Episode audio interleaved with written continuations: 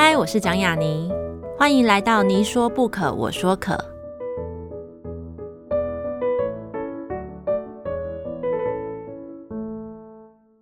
这个节目在爱听听抢先首播，欢迎大家关注我的节目。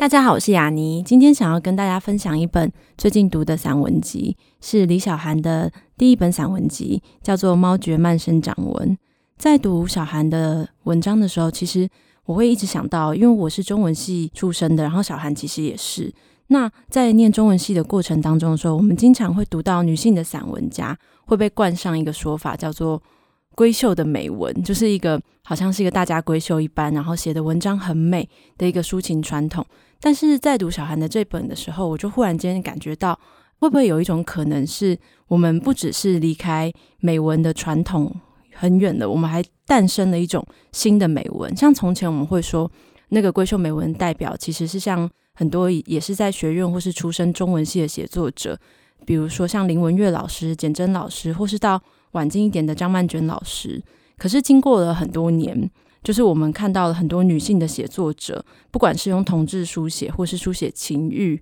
或是比较残破的家族史，这些不同的书写，他们就其实杀出了很多不同的女性文学的路。可是到了二零二零年的现在，我觉得其实美文是。还是存在的，而且美文的传统是新的传统。然后最重要的是，我觉得在读小韩的文章的时候，跟回顾以前我们在讨论女性的美文的传统的时候，我觉得其实“美文”这两个字不应该是贬义。因为在读《猫绝慢生长文》的时候，我发觉就是女性的文学、女性的文字可以很美，但是也可以很强韧。就是有我们有故事，我们有沉重的地方，可是我们也有自己的姿态。比如说，你看这本书的时候，我会觉得。他很多在讲物质、讲旅行、讲成长、讲一些眼界的部分，其实也会讲回身为女性的一个自觉，或者是说我们如何选择在工作跟继续念书，念到可能像现在念博士、文学院博士，基本上都是要念到三十岁左右以上，就是你要怎么样去坚强的选择要继续读书的这个辛苦，或者是说他也会处理到，比如说家中有一些罕见疾病的亲属的一个沉重之处，可是他是举重若轻的。《猫绝慢生长文》里面的小涵，他是很优雅的问答，不只是跟你，就像跟读者一样的一问一答，也像是自己问自己一样，像他写到那样。很多时候最沉重的地方，他也只是问了一句说：“呃，如果是你，你会选择健康的肉身还是健康的心智呢？”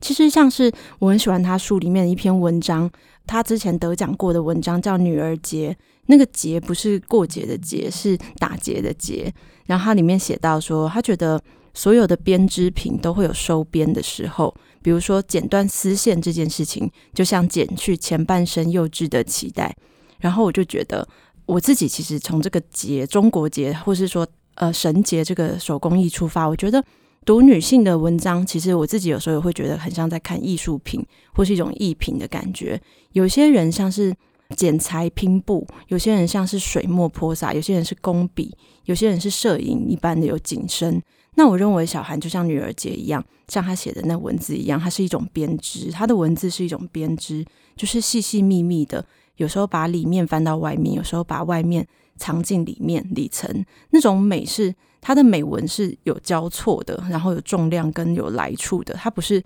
无故的文字的浮于表面的美，所以这般的美文，有时候我觉得是非常特别的。有时候我会想到，因为我跟小韩私底下还认识，然后我们是同一个星座，我们都是土象的摩羯。有些人会问说，你相不相信星座？那我就会说，其实我不是很相信星座，但是如果听到好的事情的时候，或是遇到有一个人他很美好，然后跟我的星座一样的时候，那时候我就会说，我相信星座。所以，如果今天是跟小韩一样，就是他是一个写出这样文字的摩羯座的话，那我就会说我相信星座。这大概就是我读《猫绝慢生长文》读到的一个感觉。那如果大家喜欢的话，也可以跟我一起去阅读这样子新的美文的传统，或是应该说新的一个女性的艺品的呈现。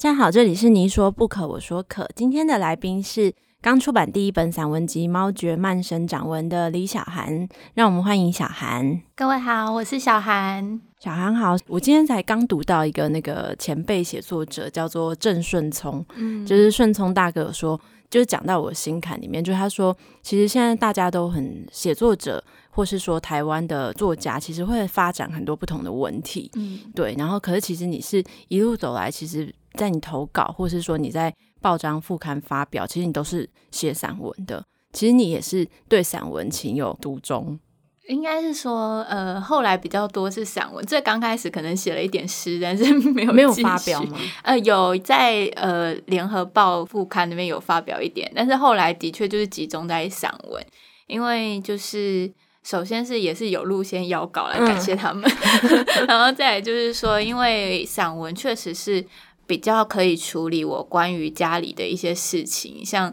呃，你们读到书里面就是最最明显，就是我得奖的那个童仔线那一篇，那、嗯、那确实就是呃，我要写这本书刚开始的，藏在心里很久，一直要写的事情这样子。那所以呃，可是其他文类可能对我来讲没有办法那么好的去处理这件事情，所以我后来。虽然那一篇是压在心里最久，但是我可能在报纸上先发表的却不是那一篇，可能是先从一些比较轻的、比较外围的一些小的散文开始写起，有点像是一个起步的练习这样子，所以就会看到说我比较多发表的那些文章都是从散文开始这样。嗯嗯，所以其实像你说，可能在童仔贤里面是一个你写作的一个，可能是。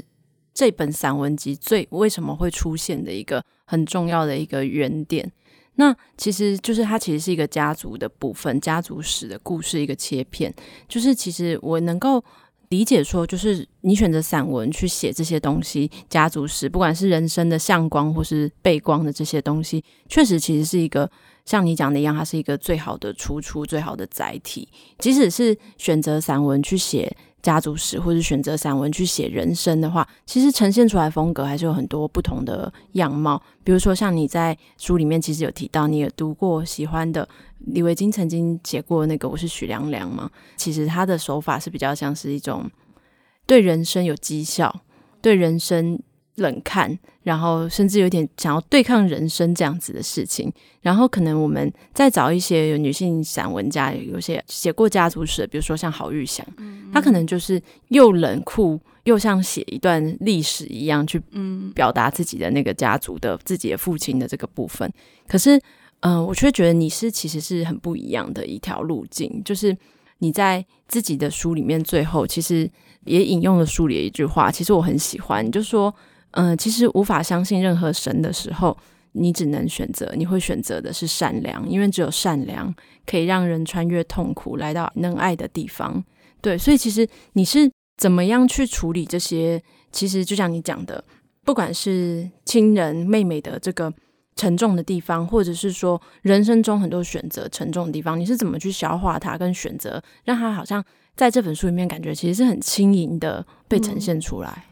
怎么样去处理？应该是说，等到我可以把它写成一篇文章的时候，它其实都已经有点像是一杯水，你放了明矾，它过了一段时间，你可以很清楚的看到很多东西的时候，才把它慢慢写下来。所以你会觉得，呃，好像我在这里面是有一个距离的，我并不是这么的。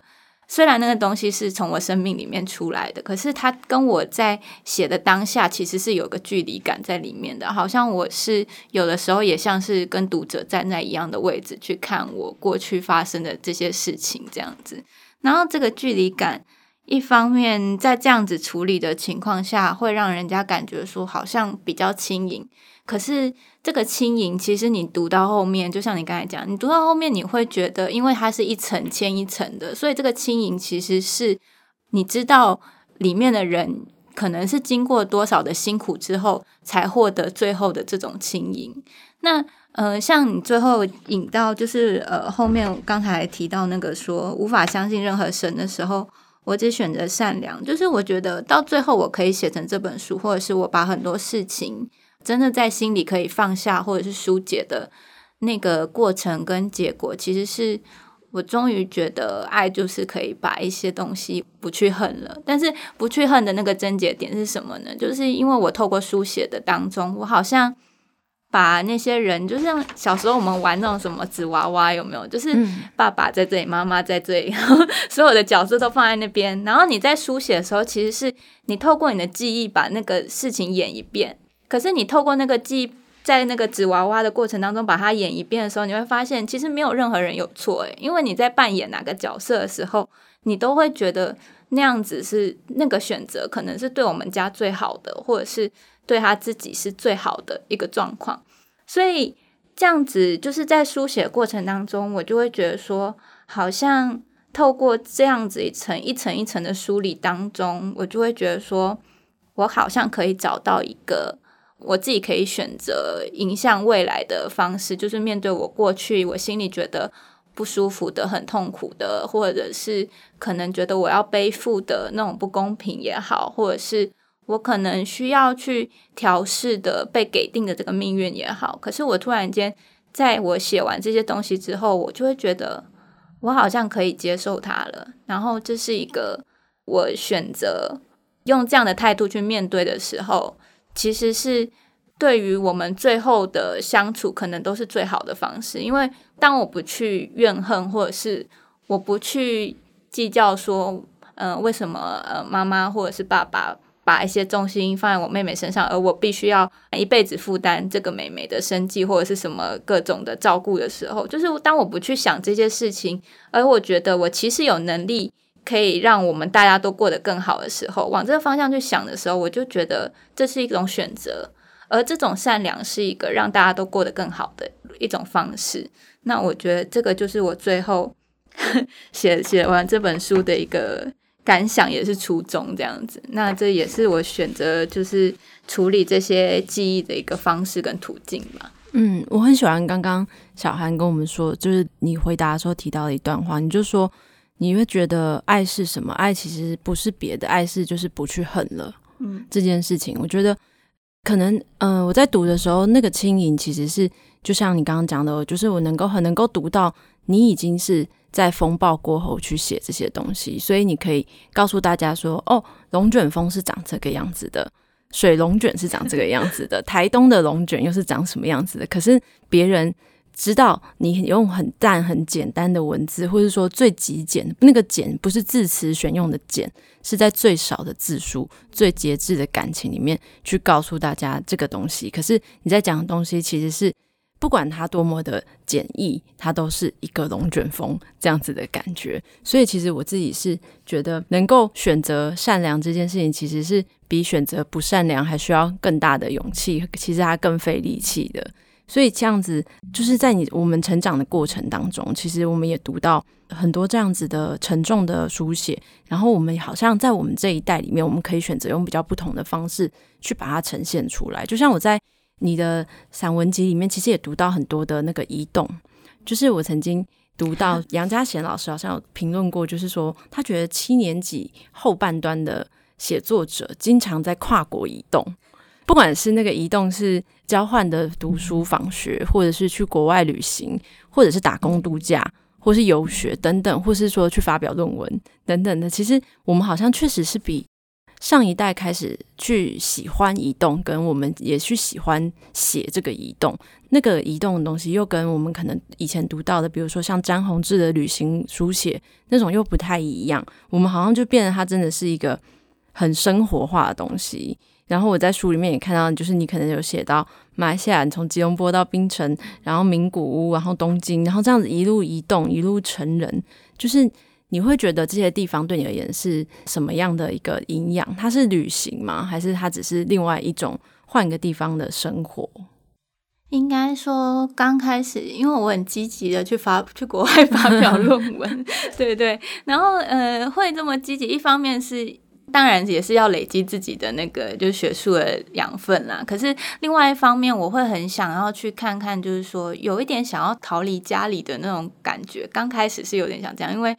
虽然知道家里有一些不同的文化背景的一些交错，比如说我们家是呃缅甸华侨啊，嗯、然后可能就会有一些其他的，那你也会想要旅游，可是没有钱，就是 重点是、嗯、我其实没有呃出国的多余闲钱，所以我在里面写的大部分为什么都是去发表论文或者是学术交流，那其实就是因为我可能就是在比较会念书吧，就是老天爷赐给我的一个礼物，就比较会念书，好申请到计划了，或者是。申请到一些学术经费了，就跟大家出去。可是每一次出去，我会想要把握这样子一种出去的机会，去试试看。就是这种出去，是我好像透过坐飞机到了另外一个地方之后，我就暂时可以换掉一个人生的那种概念。就是说，我会想要在一个异地。重新去体验，说我活在 我活在人世间，在这里再重新观看的时候，我可以看到什么这样子？所以我会从一些就是那边看到一些记忆，然后再带回来，再想说我在去之前、回来之前有什么东西是重叠的。那包含其实马来西亚那个蛮意外的，就是说，因为我们家自己本身的一个家族史的关系，嗯、然后是。外公外婆他们是在缅甸那里结婚，生下我爸爸妈妈，然后他们后来才来台湾。我在台湾出生，但是对于缅甸或者是呃南洋华人的移动这个东西，其实我本来在台湾其实比较少接触这一块的。我只知道我们是常常去华新街菜市场买一些就是对东南亚才会有的那些材料啊、调味啊、调味品啊、鱼露啊，做那个咖喱包之类的东西，然后。但是实际上呢，对于那个历史或文化那一块，事实上是很意外的，因为我刚好就是有申请到去马来西亚学术营这样子，然后就发现说，哦，原来马来西亚他们有很多的学者在做一些东南亚华人的研究。那突然间我就觉得，好像我原本家族史空缺的那一块，就在这个当下被补起来了。嗯。我觉得那是一种。一方面，你是在做文学研究或者是文化研究的那个路上，可是你没想到同一个时间点，他就把你的人生原本空缺的那一块历史补上了。这是一个很奇妙的发现，就是我在异地，但是却把我的家族史补上了。那其实是在我往学术的路上，就是对我来讲，那个空间是奇妙的，就是说我原来可以在一个我没有居住过的地方。发现原来我爸妈 他们的关于原乡的那种文化或者是情感，可能在另外一个南方的国家找到，所以我那一篇我有写在里面，那一篇就叫南方这样子。嗯这是一个很很奇妙的一个移动的过程。一方面，透过那个移动，去补上了我原来在二十几年前，这在台湾的这二十几年来，其实都没有出过国。包含有一次非常好笑，就是我妈妈帮我办了，在我小学六年级的时候帮我办了那个护照，然后说好，我们终于要回缅甸看一看了。就我也很期待，我第一次出国，好棒！然后结果后来因为我外婆生病还是怎样，就是 完全大拖，就是 delay 到。然后后来我妈说：“好，不要浪费这个钱，好。”就是我们家 基本上是没有用任何钱出国过，所以、嗯、呃，我写仰光那一篇，其实你也知道，就是我没有去过仰光，因为我们没有钱可以出去这样子。反而是我真的后来呃。用了就是学术的，比如说用论文去投稿，然后通过之后拿到了一些经费，跟着大家出去。才在跟 其他地方发现了这件事情，嗯、我觉得我的人生是非常奇妙的。对对对，因为其实像小韩，他现在是在念博士班，然后他在台大中文继续念念博士，然后中间他当然是有去杂志社做过编辑几年的时间。所以其实我很好奇的是，那这样子你说你回去，你刚好在马来西亚，或是你到了南方，然后你发现一些真的，竟然在异没有去过的异乡，看到更靠近自己。家族记忆中原乡的那些场景跟东西的时候，嗯、那你的论文跟这个有关系吗？我在想、欸，诶，可能会、嗯、可能会补上这一块，因为我本来是想要谈的就是台湾的历史小说嘛。嗯、哦，那我就在想说，那会不会就是马华文学那边应该是也有一些相关的那。我在想说，是不是也可以收集一些材料，把它拿进来参考，这样。但目前为止，就是因为现在大家都出不去，所以有一些材料就无法收集到。大家都出，对，对对，好像很多人也有申请什么国外的研讨会，或是国外的驻村，全部也都是今年都是取消的，非常可惜。如果说那个世界太平的话，本来我这个时候应该是去新加坡的。哦，现在对，所以其实就也很有趣。然后在这个书里面，其实你也可以看到他这个。有趣的移动的那个过程，嗯、包含就是他同时怎么样一边发表论文，然后一边就是可能去东京的那个地方，啊、然后一边走到那个小路上什么的，我觉得是很有趣的一个移动经验，就是我们属于我们这一代的，因为我们这一代人其实可能像我刚刚提到，我们可能上看之前的人的旅行文学，你就会觉得，嗯，那真的是需要相当雄厚的财力，嗯，对，因为他们可能会很细腻的去跟你分享。他们的旅行住的饭店、吃的食物，或者是说他们可能在非洲大草原上住那个帐篷，然后看动物大迁徙。然后那时候我就会觉得，所谓旅行文学在过去其实比较像是一种精英文学。对，可是我觉得现在在我们这里，就是我们，因为我们真的有很多方法可以 走出台湾。就是我发现，在我们之后，可能尤其是三十岁以下，尤其是包含到现在还在就学的人，就是那个去申请交换的比例已经大过我们，就是还有非常非常多。然后我曾经知道，就是我自己有交换经历，然后我曾经在国外遇到韩国的学生，他们说韩国的学生在成年的时候，其实是。爸妈会给你一笔钱，不是去整形，不是说给你一笔钱，你一定要出国，然后贷款也要，就是你自己贷款也都要，然后去半年也好，因为你如果没有出过国，你回来社会韩国社会工作的时候，他们会觉得你其实是没看过世界的。哦，对，然后我觉得我们现在这一代之后已降，就是好像就是开始有这个世界的恐慌，比如说我们会觉得，其实一年出国，一年不能出国也没什么啊，但是我们现在就会觉得。我们被困在了台湾，就非得要去机场绕一绕，假假搭 新的政策，假出国，然后绕一圈回来，因为可以买免税品，好像听说是这样，太好笑，那个真的太好笑，是很有创意的一件事情。嗯、对，所以其实，在里面提到，就是我们一直在讲到我们这一代，或者说这一代什么的，其实在里面提到，就是有一篇文章，应该是比较一两年前你写的，或你就写说过了二十五岁，即将三十。其实我觉得我读到。就是差不多年纪的写作者在提到三十的时候，我都会觉得忽然间，就是好像被拉了一条神经线，就会想要来听听看每一个人的那个三十宣言。因为三十其实不管在中国古代文学里面，或是现代，其实都还是一个非常重要的分水岭。我有我有写作朋友说，过了三十以后，你就是山上的人，可是山上不一定比较好。所以你现在刚刚刚来到了山上，就是你的三十，突然间就来到了山上。对，你自己觉得就是你怎么，你有什么感觉吗？因为你自己里面书里面提到，我觉得很有趣。你说二十五岁之后，你发现就是熬夜是补不回来的。对对对。对，那如果是三十呢？那好像是真的是几年前写的，所以现在已经过了。对对对，已经在山上，就是。很明显是体力啦，体力真的是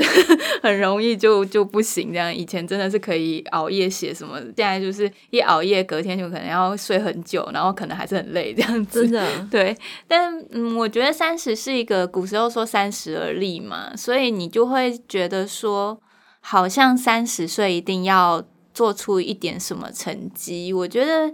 这件事情的焦虑可能也来自于常常在学院这件事情。可能周围的人大学毕业之后，他可能出去工作了几年，嗯、他也许就好像有一点点小成绩这样子，然后也有一点小存款。但是如果你是在学院里面的人，你就会觉得我三十岁一无所有，好可怕，学分还没修完。对对对，就觉得嗯嗯，就是觉得好像有点害怕，有点惶恐这样子。所以三十岁就写了一本书，可能是一个。但是三十岁能够出这一本书，我觉得应该也算是一个定海神针吗？应该算是对我自己来讲是一个定锚吧，嗯、就是说我好像把我的人生整理过一遍，我说哦，这三十年没没有白活，就是三十年在 这本书里面，对，真的，因为这三十就这这三十年不对，我是说要讲这本书，这本书就是一个写作者的三十年。我觉得第一本书都会非常有意义的是，嗯、第一本书跟第二本书的差别不只是数量的差别，是第一本书永远都会是那所有他过往人生的一个。整理对，然后之后的书，不管是隔了两年、三年、五年，其实有时候其实是相对比较近几年的东西，你没有办法看到一个人成长的轨迹。对，就是因为你在三十岁写完这本书，其实就是我会发现自己在这个时间点再去看很多过去的事情的时候。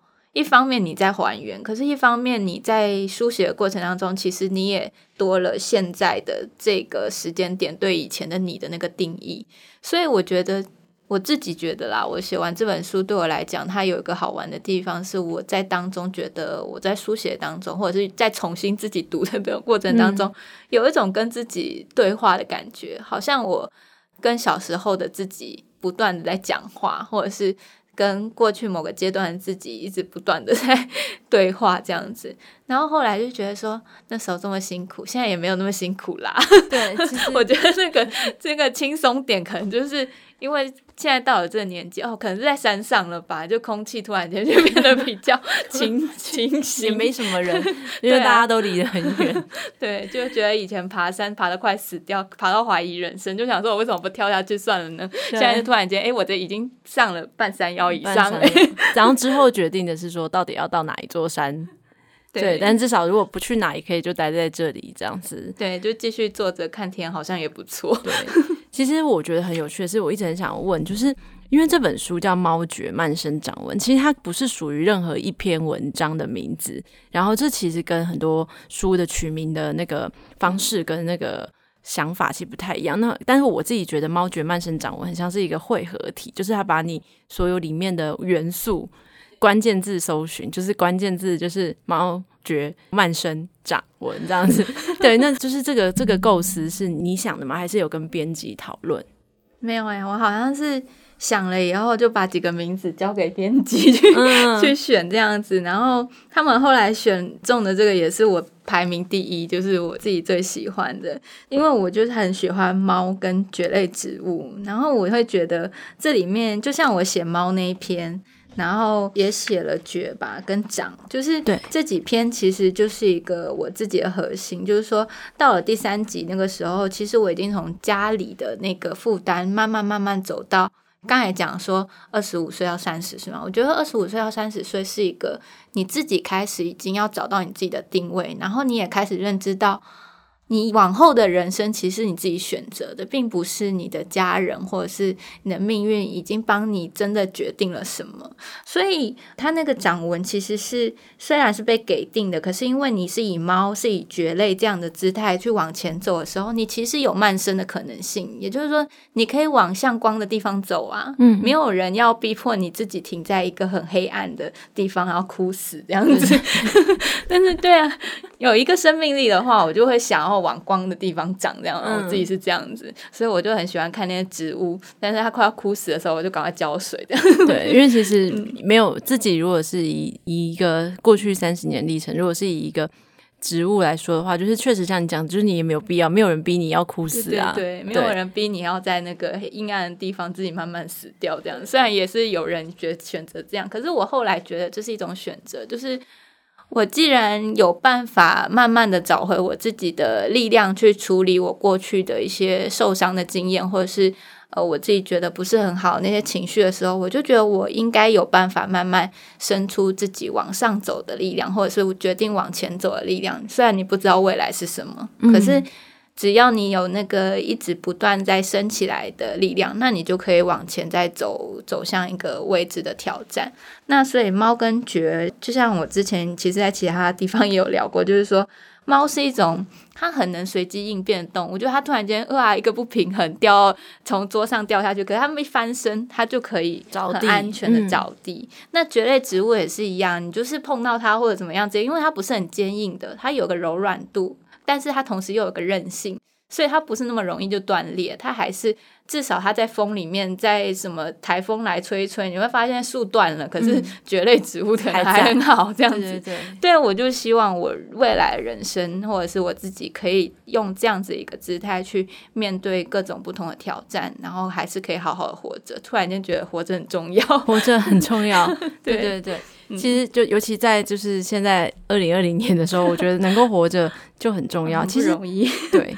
但是其实就是在山上的日子，就是我会觉得，可能像是小韩，其实是一个很能够活于当下的人，就是因为像你之前有一次，我记得有一次活动的休息时间，然后大家就不知道去哪，然后就请小韩带我们去找咖啡厅，然后他就带我去了一间咖啡厅，我很喜欢，然后我就读到他在里面讲，因为小韩其实平常就是除了现在虽然是专职在念书，可是他也会接采访工作等等的，所以他其实也写了非常多的采访文章，在过去一直到现在。然后我觉得看你采访的时候，我就觉得，嗯，因为我自己有接采访工作，我就觉得，嗯，心有戚戚焉。尤其是你说采访，其实最重要的一个便利之处是在顺道认识台北的咖啡厅。对，所以你就是因为就是，那你有什么推荐的咖啡厅吗？就是最近这一两年内累累积下来的咖啡厅，适合山上的人去的。山上的人，你知道山上的人去的咖啡厅 跟山下的人开始不太一样了。你自己觉得你去咖啡厅的那个喜好有什么改变吗？喜好啊，我可能真的会越来越找那个巷子里面人少的那一种，或者就觉得人少真的很重要。然后可是人少可以很安静，可是又很担心人少它它会倒掉。对对对，所以有什么人少 但是应该不会倒的咖啡厅可以推荐给山上街？里面有一个葡萄咖啡，葡萄咖啡。嗯，然后那个老板跟老板娘很可爱，就是我上次去的时候，他们还说什么？他们啊下个礼拜店休，因为他们去澎湖度蜜月，还不就是过那什么结婚周年还是什么？然后回来。来就送我一块黑糖糕，这样就非常可爱。就是我觉得台湾有一个好处啦，就是说，比如说像温州街或者什么，你们随便去逛一逛，就会发现那个小巷子里面就会有一些。呃，有一些老板跟老板娘都很亲切的那种小店，嗯、那种小店通常是你有个角落就可以在那边窝一天，他也不会把你赶走 的那一种。对对对。那即使旁边如果有客人或干嘛的话，我就觉得大家选一个那种隔噪音好的耳机，我一塞上去。就是一个一个世界这样，但是我就比较不会去那种连锁咖啡店啊，嗯、因为连锁咖啡店真的就是太吵了。我觉得好像在稍微年轻一点，嗯、可能大学的时候去咖啡厅会去，可以是是可以待在连锁咖啡厅的。对，如果是聊天或者聊天什么的，因为如果后来我都是以我的采访稿大概会有一一杯咖啡的成本 算在里面的情况下，我就会去找那种可以坐一整天的咖啡店。对啊，那我们家附近也有一间咖啡店，这样子就是欧维咖啡，它是在中和那边啊，嗯、然后靠近双河医院那边。然后因为之前有一个老板娘，她现在因为生病过世了，就很可惜这样。但她跟我同名，她也叫小韩，嗯，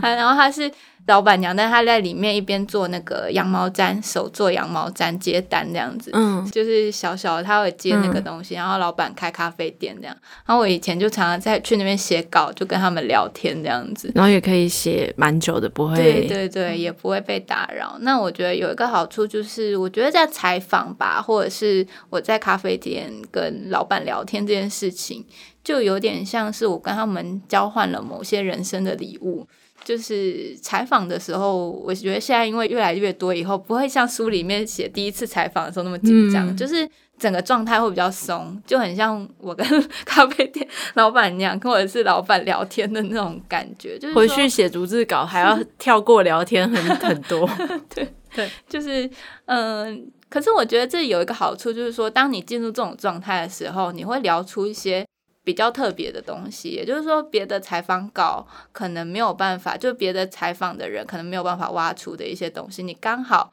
你就在这个聊天过程当中，这个受访者他就聊出了一些。其实跟他的写作或者跟他书很有关系的一些生命经验或者生活经验，可是他如果你是按照那个采访的访纲这样一个个对着讲的时候，他可能不会想到这一点。但是你突然间跟他好像聊什么一般话讲起来的时候，他突然间啪啪啪就讲 讲了很多，然后这里面很多东西其实可能真的跟他的书写或跟他的书是有相关的。他后来就会被我融入那个采访稿里面，所以有的时候我觉得我的采访稿在后面越写越顺的一个状态，就是